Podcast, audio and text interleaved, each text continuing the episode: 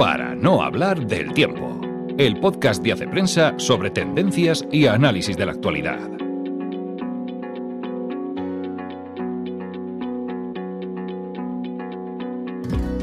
Hola amigos, una semana más nos encontramos en el podcast de Hace Prensa. Soy Ana Sánchez de la Nieta y no es una semana más porque llevábamos unas cuantas de vacaciones. El viernes pasado, una oyente del podcast llegó casi a amenazarme con quitar su suscripción si no volvía ya el podcast. Y no necesitamos tantas amenazas porque yo reconozco que ya tenía ganas de volver y supongo que Claudio, que ha pasado el verano haciendo acopio de músicas, también tenía ganas de editar este, este podcast. Espero que hayáis tenido unas buenas vacaciones, no me vais a dar envidia porque mi verano ha sido insuperable. Y con las pilas recargadas empezamos un nuevo curso con algunas novedades. La primera es que estrenamos redactor jefe, Fernando Rodríguez Borlado, al que ya conocéis, es nuestro experto en cuestiones de educación, redactor desde hace mucho tiempo en Hace Prensa, el moderador, productor y locutor del podcast La Educación a Debate y a partir de ahora redactor jefe. Sustituye a Juan Meseguer, al que deseamos lo mejor en su nueva aventura profesional y le agradecemos tantos años y tantísimos artículos interesantes. Como han sido semanas sin repasar temas, había mucho donde elegir y he seleccionado dos cuestiones. En primer lugar, voy a hablar precisamente con Fernando Rodríguez Borlado sobre la sequía de profesores, que la hay y nos va a explicar dónde y por qué. Y en segundo lugar voy a hablar con Ana Zarzalejos sobre el auge de la intimidad artificial. Bueno, en las pistas culturales la verdad es que mm, tenemos unas pistas muy interesantes y muy sugerentes. Vamos a hablar de la novela Mis estúpidas ideas, que es una recomendación que me ha hecho Adolfo Torrecilla para esta cuesta de septiembre. Vamos a hablar de un drama social interesantísimo, un 9 le ha puesto eh, Claudio en su crítica, se llama Las dos caras de la justicia. Vamos a hablar del estreno en plataformas de La Sirenita y de una exposición que se estrena, se inaugura esta tarde en el Matadero de Madrid, los últimos días de Pompeya, y que a mí me ha parecido arrebatadora. Así que vamos empezando.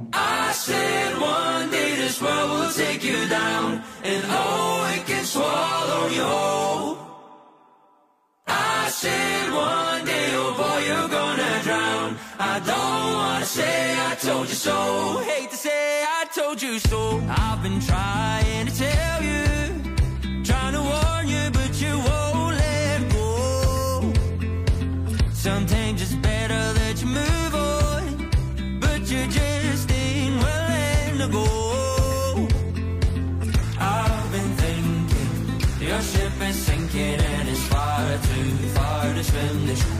Y para el primer tema tengo aquí a Fernando Rodríguez Borlado, que es un clásico de este podcast, además de su propio podcast, pero que es la primera vez que interviene en Para no hablar del tiempo como redactor jefe. Lo primero, enhorabuena, Fernando. Muchas gracias. Estamos muy contentos de tenerte aquí liderando la redacción. Y esta semana Fernando ha escrito un artículo que, que titula Sequía de profesores, donde por qué y cómo solucionarla. La verdad es que a mí me ha llamado la atención porque faltan realmente profesores. En España podemos tener la sensación contraria.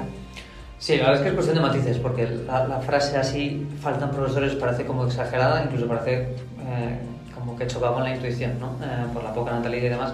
Entonces digo, en el artículo lo explico, pero es, cuestión de matices, efectivamente, eh, no en todos los países faltan tantos profesores como en otros, y en estas veces tenemos un prejuicio, digamos, de ricos, ¿no? En Europa tendemos a pensar que, nosotros estamos pasando peor que nadie y donde realmente hacen falta muchos profesores es en África y en Asia. Y dentro de Europa, pues en Alemania faltan más, en Austria. Y, pero al, final digo que es cuestión de matices porque cuando te pones a mirar los datos, lo que sale ahí es que faltan profesores en algunas materias específicamente y en algunas etapas educativas. Faltan más en secundaria y en infantil, por ejemplo. Faltan especialmente en matemáticas, en ciencias, en idiomas. Eh, y luego faltan, y esto es una cosa interesante, faltan especialmente en distritos con población desaventajada. Y que ahí esto en realidad sería más necesario. Claro, efectivamente. Y, y lo que provoca es lo contrario, es una especie de círculo vicioso de desigualdad porque, eh, claro, precisamente porque faltan los profesores allí, la calidad empeora, etcétera, etcétera. Entonces me parece que es una, como una derivación interesante del asunto esto y que, y que hay que subrayarlo. En el artículo hablas un poco de esa huida de profesionales, incluso de la huida de los mejores eh, profesionales. ¿Por qué huyen de, de, esta profesión? ¿Es solamente el cansancio, que es verdad que es una profesión Sí. es muy, muy cansada? Aquí hay que fiarse de encuestas, obviamente, porque, porque al final es el profesor el que internamente sabe por qué deja el trabajo y tal, ¿no? Eh, pero antes de decir por qué huyen, creo que también es interesante señalar que un problema es que huyen algunos, pero otro problema es que acceden muy pocos, hay pocas vocaciones para profesores, y luego otro problema está al final, digamos, de la carrera, y es que se están jubilando muchos profesores del baby boom. Pero luego está el problema que señalas y que es quizá el que más se puede atajar desde la política, ¿no? ¿Por qué huyen? Entonces, cuando haces encuestas, eh, sale mucho el asunto del clima de la escuela, del clima en el aula, pero no solo en el aula, el clima también con, la, digamos, con los directivos, entre los profesores, es un asunto que se menciona mucho, y se menciona mucho el salario, evidentemente.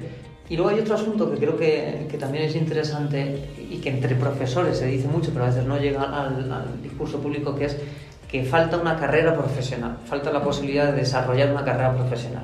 Dicho claramente, el profe tiene la sensación De que siempre está sus igual. próximos 40 años van a ser exactamente Sí. iguales y que no va a poder especializarse en algo. O... Entonces creo que esto, eh, bueno, creo, ¿no? se, se- cita mucho. Entonces me parece que hay un asunto que desde la política se puede estudiar qué hacer con esto. ¿no? Entonces, en resumen, ¿qué soluciones habría que poner así como, diríamos, Mm. a corto plazo? Aunque este- la educación nunca es a corto plazo, pero...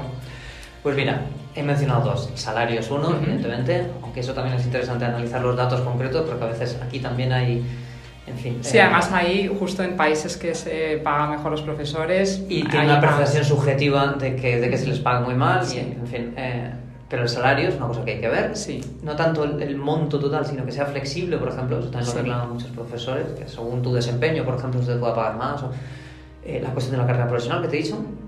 Y luego hay un asunto que se está empezando a explorar en algunos países, que es lo del reciclaje o el acceso al, al profesorado por cauces no tradicionales. Entonces eso, en algunos sitios por necesidad y en otros por, claro, por iniciativa política se está empezando a plantear. ¿Hace falta que un profesor estudie, no sé, cuatro años de lo que sea, tal, para poder dar clase? ¿Se puede reciclar a profesionales de otros sectores para que...? Entonces, me parece que es una vía, en fin, ahí hay que ser también muy honesto y garantizar una calidad Sí, ¿no? de claro. profesorado. Pero me parece que es una vía que se puede explorar. Pues muchísimas gracias, Fernandina. Te seguiremos eh, leyendo tus análisis sobre educación y otros temas. Muchas gracias. Muchas gracias. Por completarte me rompí en pedazos. Me lo advirtieron, pero no hice caso. Me di cuenta que lo tuyo es falso. Fue la gota que rebasó el vaso. No me digas que lo sientes. Eso parece sincero, pero te conozco bien y sé que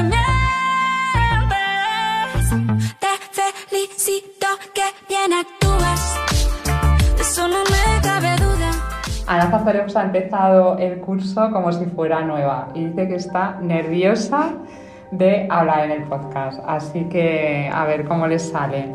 Entonces ha escrito Ana un artículo que titula Mi novio es un robot, el auge de la intimidad artificial. Y, y la verdad es que cuenta en este artículo como la inteligencia artificial, que es capaz de crear asistentes, también es capaz de crear, parece ser, novios o novias. Habla de unas aplicaciones que tienen 2 millones de usuarios y 500.000 suscripciones de pago. A mí me has dejado absolutamente choqueada con estas cifras y con este artículo. Entonces, a ver, explícame qué es eso de los novios robots y la inteligencia artificial al servicio de la intimidad. Pues hemos hablado un poco del boom de aplicaciones de novios virtuales. En realidad no todas están pensadas para tener eh, un novio al otro lado de la pantalla, pero es la modalidad que la mayoría de la gente elige. Ya he dicho Ana las cifras, pero como veis no son pocas. Una sola aplicación puede tener dos millones de, de usuarios y la mayoría decide eh, interaccionar en el modo romántico, simular una relación de pareja, etcétera. ¿Te escribes mensajitos de amor? o Te escribes, la mayoría te escribes mensajitos de amor, te preguntan qué tal tu día, te recuerdan todo, se van entrenando en el fondo en quién eres tú, ¿no? Se van acordando, pues hombre, se acuerdan de tus citas médicas, te preguntan qué tal tus padres, que siempre está muy bien, ¿no? Te mandan cariñitos por la mañana, por la noche y tal. Y eh, luego ya la mayoría de aplicaciones, esta suele ser la versión gratis, si quieres pasar a otro tipo de interacciones, que también puede ser, digamos, más pues utilizando la realidad virtual, simulando llamadas, por ejemplo, que ya requieren voz y tal, es donde entra la parte de la suscripción normalmente. ¿Y tú crees que tiene futuro? Eh, vamos a hablar después de una exposición inmersiva que, que vamos a...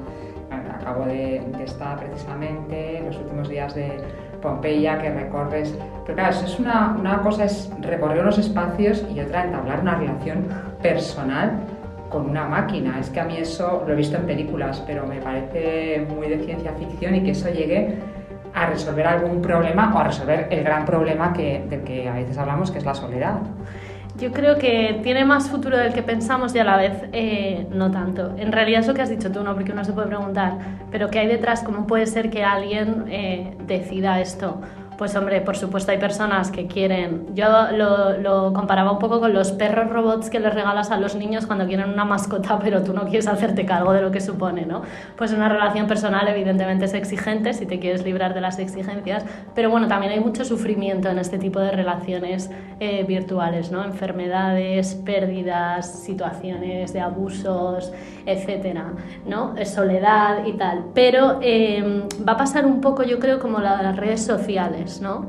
que nos hemos ido dando cuenta, y eso que sé que hablo con un afán de las redes sociales, que eh, más conectados o más hiperconexión no significaba necesariamente pues, una mejor conexión a nivel humano. ¿no? Servirá, a lo mejor alguien podrá pensar, hombre, pues mejor que nada tengo un asistente. A corto plazo sí, a largo plazo yo creo que pasará un poco como las redes y se verá que no es suficiente para sustituir lo real.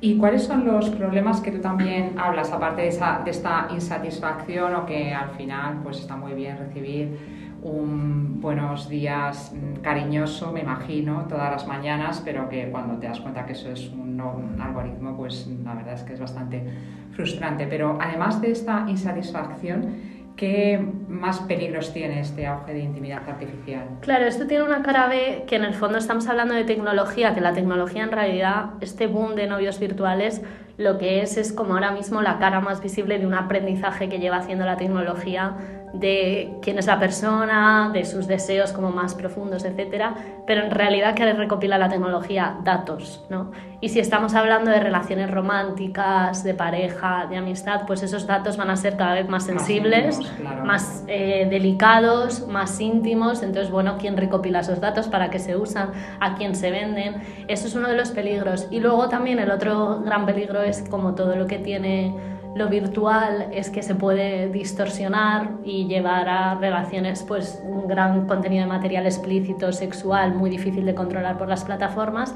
Y también al final, si tú te estás creando un novio a medida o una novia a medida, eh, una gran preocupación también de eh, los expertos es que se reproduzcan patrones de relaciones más tóxicos, ¿no? Pues yo me creo mi novia a medida para controlar, dominar.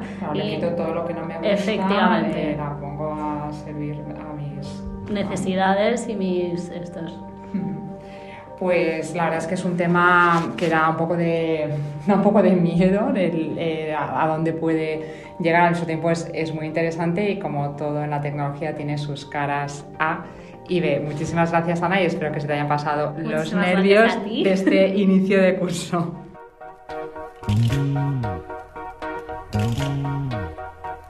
Culturales para el fin de semana.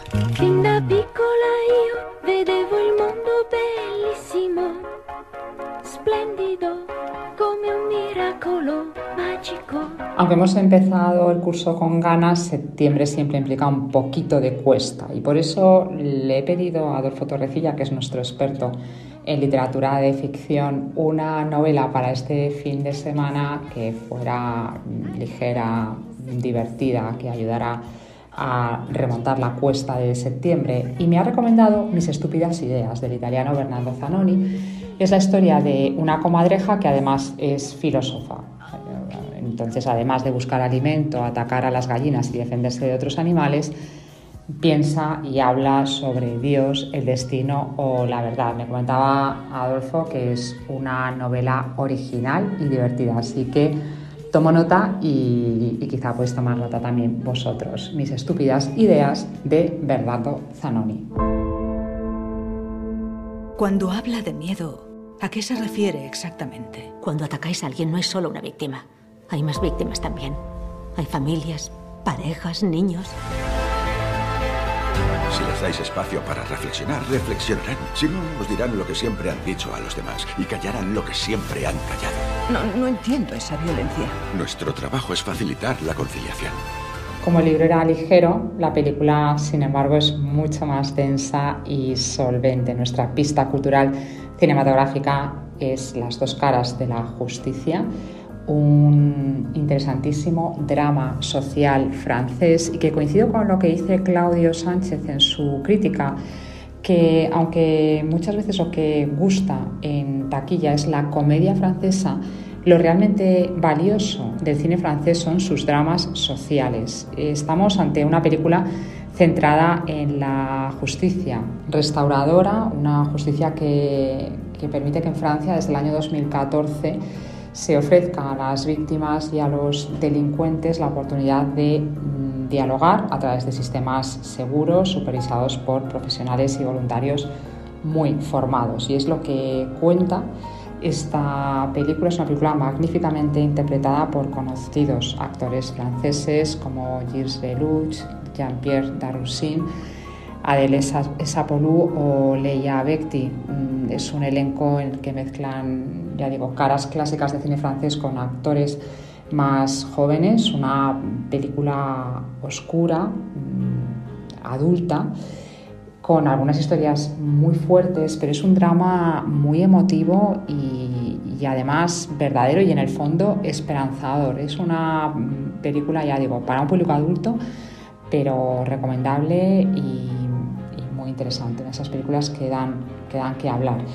Es lo más reseñable de una cartelera en la que también hemos visto otra película francesa, la marcianada Fumar Provocatos, que no nos ha gustado mucho y que comparte algunos actores con las dos caras de la justicia. Hemos visto el thriller español Verano en Rojo, que está centrado en una trama de abusos de la Iglesia y es una peli muy convencional, muy tópica, aunque está bien producida y tiene buenas interpretaciones. Y un documental sobre Isabel II, el que esperábamos mucho y sin embargo nos ha decepcionado porque es muy sosito, lo cuenta Claudio en su crítica.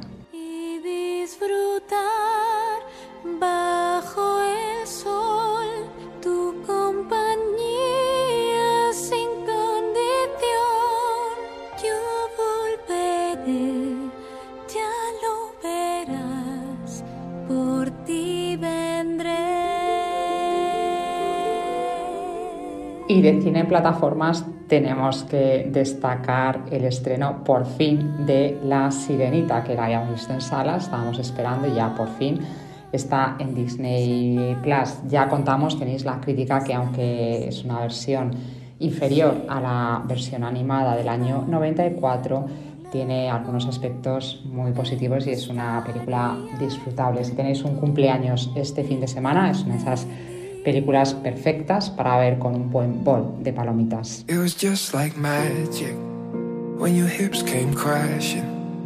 There were fires burning and my hands done in the paint with passion. It was planets meeting.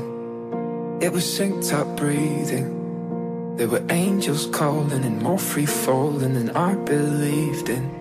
Y como os decía al principio, tengo una super pista cultural para los que estáis en Madrid o los que podáis viajar mm, este fin de semana o durante estas semanas, porque se ha estrenado hoy en el Matadero de Madrid la exposición inmersiva Los últimos días de Pompeya. Y es una locura de exposición que explica muy bien la erupción del Vesubio y sobre todo cuenta con una sala de metaverso en la que durante 12 minutos paseas por una villa de Pompeya, asistes a su destrucción y a su reconstrucción.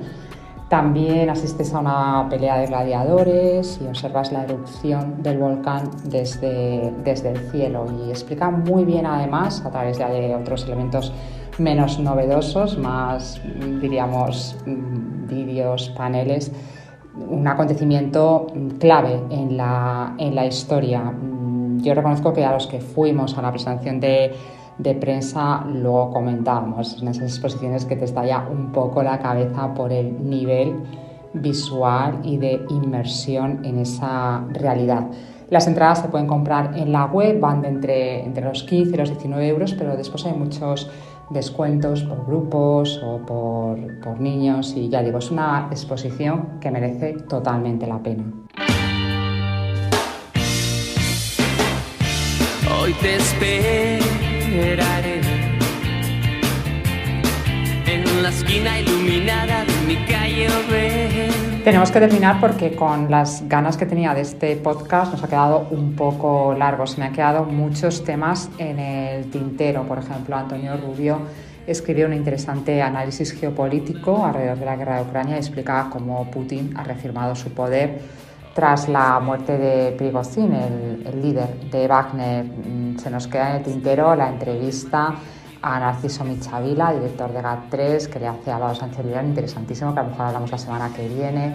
Se nos quedan libros, películas, en fin, que hay que, hay que terminar.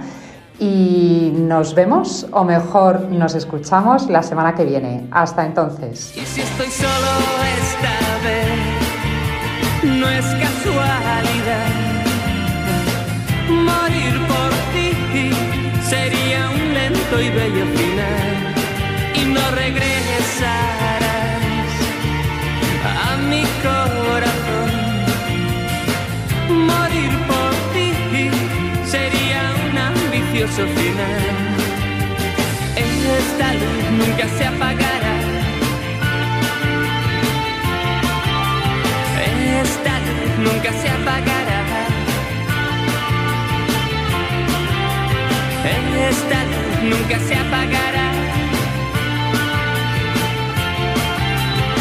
Esta luz nunca se apagará.